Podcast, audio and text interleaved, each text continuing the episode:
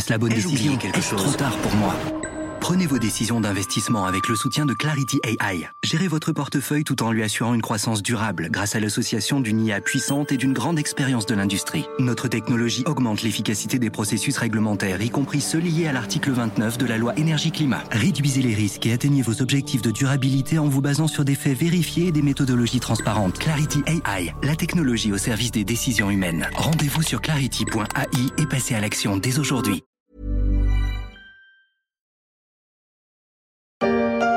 Par milliers, les partisans de l'ancien président d'extrême droite Jair Bolsonaro déferlent sur le temple de la démocratie brésilienne, la place des trois pouvoirs. Peu de résistants sur place. Très vite, ils prennent d'assaut le Sénat, la Cour suprême et le palais présidentiel. Ils ont fini par passer à l'action. Les bolsonaristes s'en sont pris violemment au symbole de la jeune démocratie brésilienne quelques semaines après l'annonce de la victoire de Lula contre leur favori. Et la date était pour le moins symbolique, le 8 janvier, une semaine après l'investiture de Lula, mais aussi presque deux ans jour pour jour après l'attaque du Capitole aux États-Unis. Bolsonaro, plus que jamais surnommé le Trump des tropiques.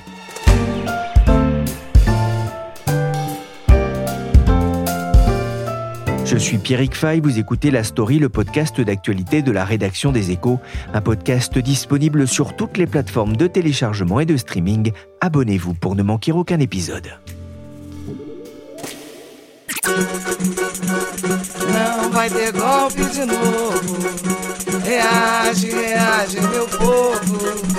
Un rythme de samba entraînant pour la démocratie brésilienne. C'était en 2016. Beth Carvalho chantait contre la procédure de destitution de la présidente Dilma Rousseff, accusée d'avoir masqué l'importance des déficits publics sur fond de scandale autour de Petrobras. Avec ses amis, elle disait non au coup d'État.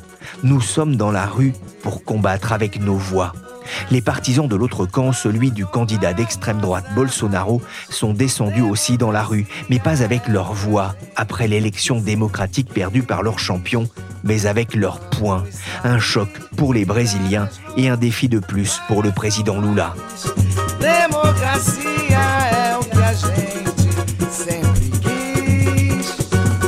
Oui, c'était un véritable choc. C'était un dimanche après-midi qui s'annonçait tranquille. Thierry Augier est correspondant des échos au Brésil. On était juste une semaine après l'investiture de Lula à la présidence.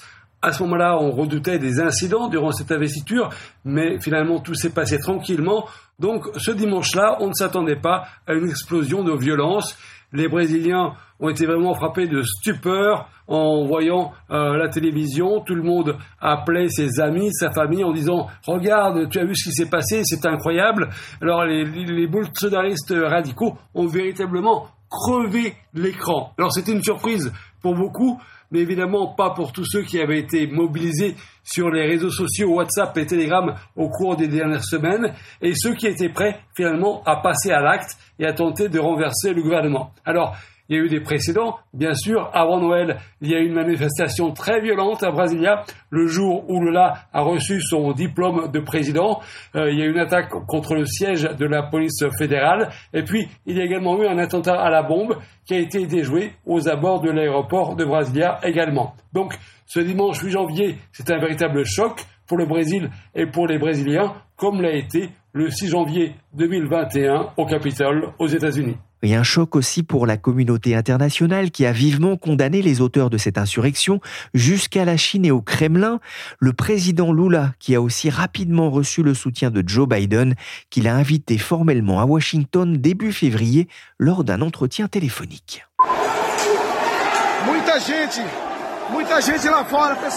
L'ambiance au Congrès captée le 8 janvier par le reporter de la chaîne R7 Renato Souza. Est-ce que l'on en sait un peu plus une semaine après sur les conditions de cette insurrection? Oui, on, sait qu'il y a une centaine d'autobus qui ont amené des manifestants devant le quartier général de l'armée à Brasilia, que ces militants le dimanche ont traversé un barrage de police euh, comme si c'était un peu du gruyère, ils n'ont aucune résistance ou presque ils se sont dirigés vers la place des trois pouvoirs. Alors vous savez, à Brasilia, il y a euh, la présidence, euh, le Congrès et la Cour suprême qui sont rassemblés sur une même place que l'on appelle la place des trois pouvoirs. Et les manifestants n'ont eu aucun mal à pénétrer tout d'abord dans le Congrès et ensuite dans les autres lieux du pouvoir. Ils ont tout cassé sur place. Et on peut penser qu'il y a eu certaines complicités. Ouais, notamment pour rentrer dans, dans le palais présidentiel, hein, ce qui inquiète d'ailleurs Lula. Oui, tout à fait, puisque la, garde présidentielle n'était même pas mobilisée à cet instant-là. Et Lula a dit très clairement lors d'une rencontre avec la presse qu'il pense que euh, des gens ont ouvert la porte de l'intérieur puisqu'il n'y avait aucun signe d'effraction pour euh, rentrer dans le palais présidentiel. Des vitres brisées, des pièces totalement saccagées, des dizaines de meubles et d'imprimantes éventrées. Voilà à quoi ressemble l'intérieur du Planalto. Le Planalto à Brasilia, le siège et lieu de travail du président de la République, un bâtiment construit par Oscar Niemeyer au début des années 60. On entend ce reportage de TF1. Thierry, les, dégâts sont vraiment importants? Oui, extrêmement importants. On le voit déjà en regardant les, les images, euh, les vitres brisées, euh, tous les meubles renversés. Il y a eu un début d'incendie au Congrès et même des œuvres d'art qui ont été euh, endommagées. Il y a un tableau assez célèbre du peintre Di Cavalcanti qui a été endommagé. Et c'est surtout à la, Cour suprême où il y a eu plus de dégâts matériels. Finalement, la, la rage des manifestants s'est plutôt dirigée contre la Cour suprême qui mène une lutte contre les militants bolsonaristes les plus radicaux. Et on estime les dégâts à plusieurs millions d'euros. La justice, une statue de granit du sculpteur brésilien Alfredo Secchiati qui trône devant la Cour suprême a aussi été taguée avec ces mots tu as perdu, pauvre con. Un message adressé visiblement à Lula, une pendule Louis XIV offerte par le roi Soleil au roi du Portugal a aussi été gravement endommagée. Ordem y progresso, ordre et progrès, c'est la devise du Brésil. L'ordre est revenu à, Brasilia et dans le pays? Oui, ordre et progrès, ça vient d'Auguste Comte. Et là, maintenant, on peut parler de, véritablement de désordre et d'insurrection. Finalement, c'était un coup d'épée dans l'eau puisqu'il n'y a pas eu de coup d'État, l'armée n'a pas suivi ce mouvement, mais il y a toujours aujourd'hui une certaine instabilité dans l'air avec quelques actes de sabotage contre quatre lignes de haute tension et des tentatives de blocage de raffinerie, ces tentatives qui n'ont pas été couronnées de succès. On estime autour de 4000 les partisans de l'ancien président d'extrême droite qui ont semé le, chaos à, Brasilia. Euh, qui sont d'ailleurs ces petits soldats de Bolsonaro, pour reprendre l'un de vos titres dans les échos Alors on compte beaucoup de réservistes, beaucoup de gros bras qui sont décidés à en découdre avec euh, euh, Lula. Mais on, trouve aussi des gens ordinaires, des mères de famille, des gens ordinaires qui sont un peu réacs mais d'une certaine manière qui sont un peu paumés et qui trouvent dans ce mouvement une forme de raison d'être. Alors, ils aiment aussi se prendre en selfie, c'est ce que raconte l'AFP, y compris pendant le saccage à visage découvert. La police vous dit merci. Le quotidien Au Globo a d'ailleurs publié sur une pleine page les autoportraits de 30 d'entre eux sous le titre Les selfies sur les réseaux sociaux permettent des identifications. Parmi les gagnants, une youtubeuse célèbre, un artiste plasticien qui avait participé à une émission de télé-réalité, un général de réserve, la femme d'un ex-gouverneur d'État, un pasteur évangélique, une à la Chambre des députés, un agronome, une retraitée, un mécanicien. Beaucoup portent le maillot jaune de l'équipe de football et entonnent des chants patriotiques à la gloire de Bolsonaro. Thierry, même si l'immense majorité des électeurs de Bolsonaro n'est pas descendue dans la rue, on voit que les manifestants venaient de milieux très divers. Exactement, et ça c'est ironique parce qu'en faisant ces selfies, finalement, les gens s'auto-incriminent et vont maintenant être poursuivis par la justice. Vous savez qu'il y a déjà eu plus de 1000 arrestations et euh, les preuves sont euh, en ce moment rassemblées contre ces vandales finalement et qui vont être poursuivis par la justice. Il y a une vague de répression très très forte qui s'annonce. une quarantaine de personnes ont d'ailleurs déjà été inculpées pour association criminelle armée, atteinte au patrimoine, violence contre l'État démocratique et incitation au coup d'État. Et ce n'est sans doute qu'un début alors que plus de 2000 personnes ont été un temps placées en détention. Au cœur de cette insurrection, il y a le résultat des fin octobre, Lula élu avec 50,9% des voix. Pourquoi les manifestants contestent-ils le résultat des élections? Bon, pour ces gens-là, la victoire de Lula euh, aux élections est quelque chose d'impossible. Bolsonaro leur a dit depuis longtemps, je ne reconnaîtrai le résultat des élections que si je gagne. Sinon, c'est de la triche. Euh, il avait dit en, substance à plusieurs reprises. Et ce message est relayé et matraqué sur les réseaux sociaux, sur WhatsApp, sur Telegram.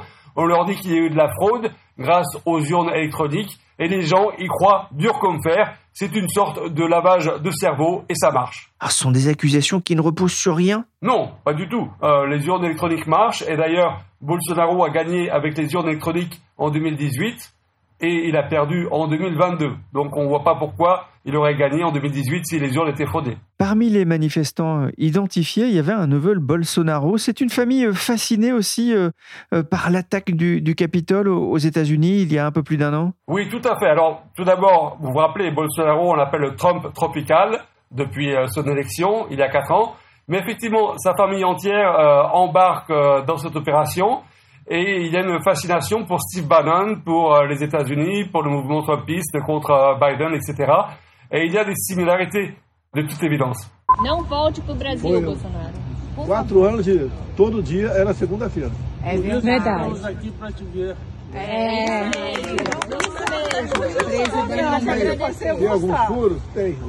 Lundi, Bolsonaro a brisé le silence. Longtemps ici, il se trouvait dans un quartier résidentiel en Floride, discutant tranquillement avec des partisans.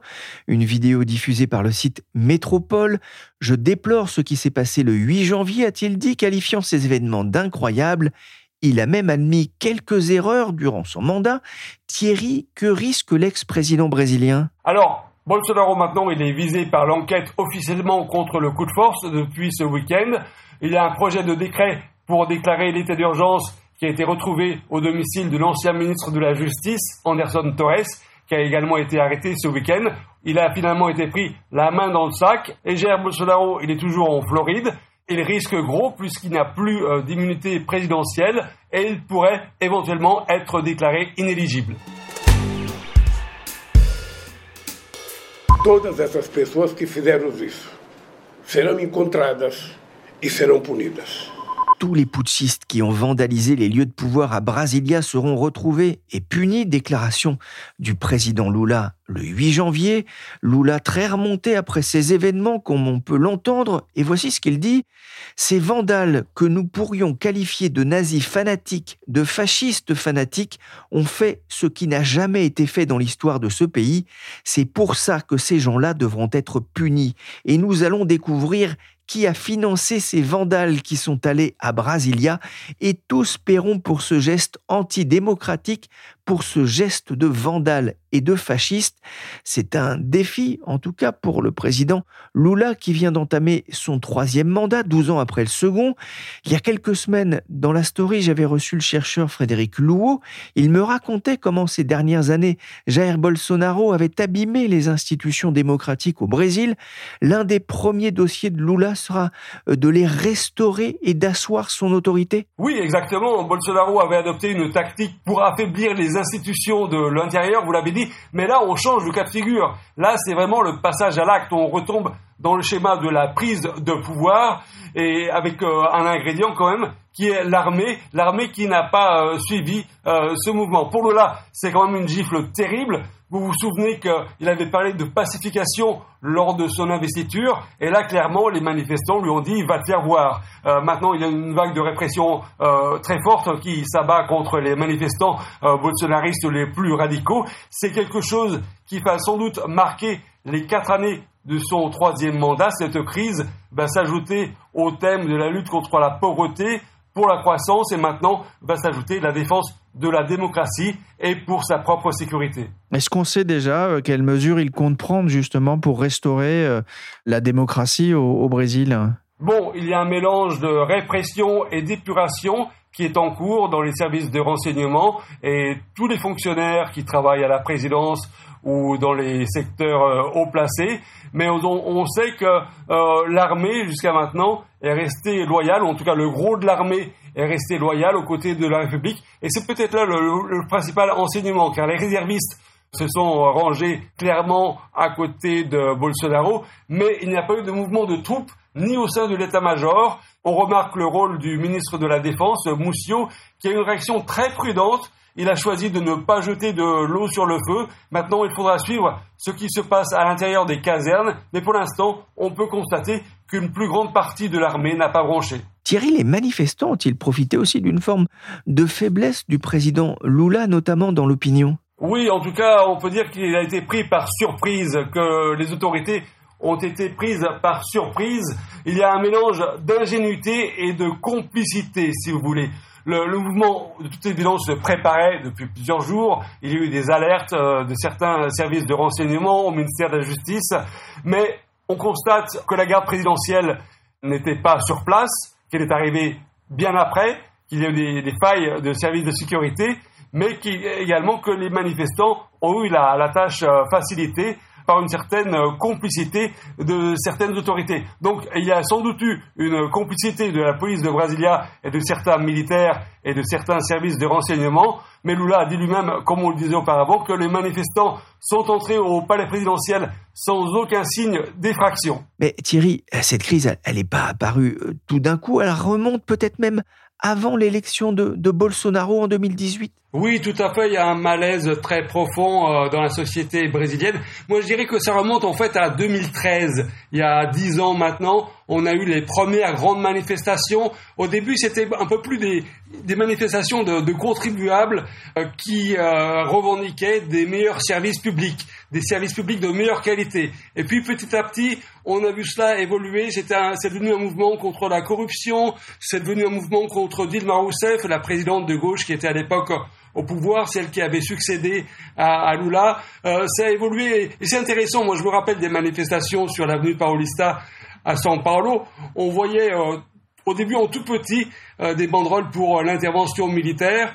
Et petit à petit, au, fil des manifestations, cette banderole a, grandi. Si vous voulez. La taille de, la revendication a, évolué, a grandi petit à petit. Et c'est devenu effectivement un, un, mouvement très contestataire contre la démocratie, euh, pour la destitution de Dilma Rousseff, pour d'autres raisons.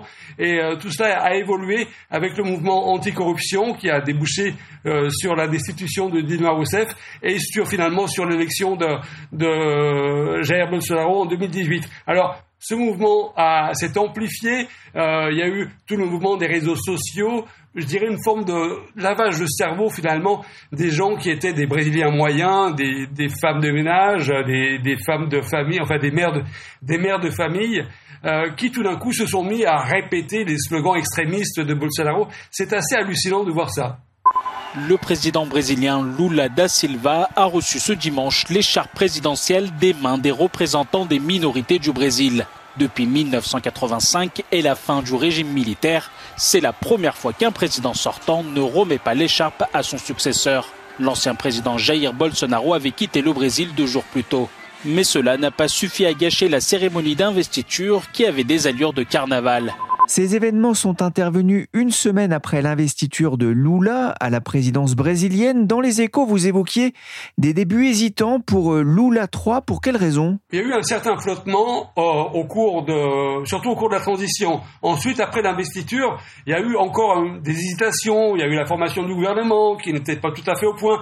Donc, il y a eu un, flottement qui a continué. Euh, il y a eu des, bon, des ministres qui euh, ont dit des bêtises, euh, clairement, qui ont voulu revenir sur les réformes qui avaient été annoncées antérieurement. Donc, euh, il y a eu cette sorte de flottement, mais c'est compréhensible. Ce qui n'est pas compréhensible, c'est qu'une semaine après une investiture qui s'est déroulée tranquillement, euh, avec euh, la fête à Brasilia, avec des grands concerts, une semaine après, on se retrouve avec ce mouvement insurrectionnel dans la place des, pouvoirs et qui a vraiment entaché la démocratie brésilienne. Quels sont les autres défis qui attendent le président brésilien? Bon, très clairement, pour Lula, c'est de marier le défi économique avec euh, le défi social.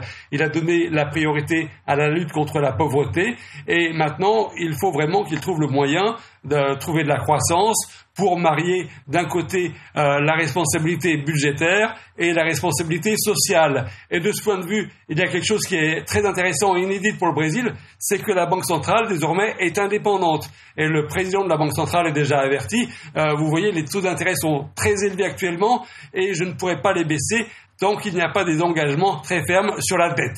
C'est ce qu'a commencé à faire le gouvernement, c'est ce qu'a commencé à faire le ministre des Finances, mais cela, ce sera un enjeu très important. Et puis bien sûr, il y a l'enjeu du développement durable, il y a l'environnement, il y a l'Amazonie, et cela sera bien sûr un, un, dossier prioritaire pour Lula, tout ce qui est euh, développement durable et les énergies renouvelables. Merci Thierry Augier pour ce retour sur les événements qui ont marqué la démocratie brésilienne en ce début d'année. Vous pouvez retrouver les analyses et décryptages du correspondant des échos dans les pages du journal et sur leséchos.fr. Cet épisode de la story a été réalisé par Willy Gann, chargé de production et d'édition Michel Varnet.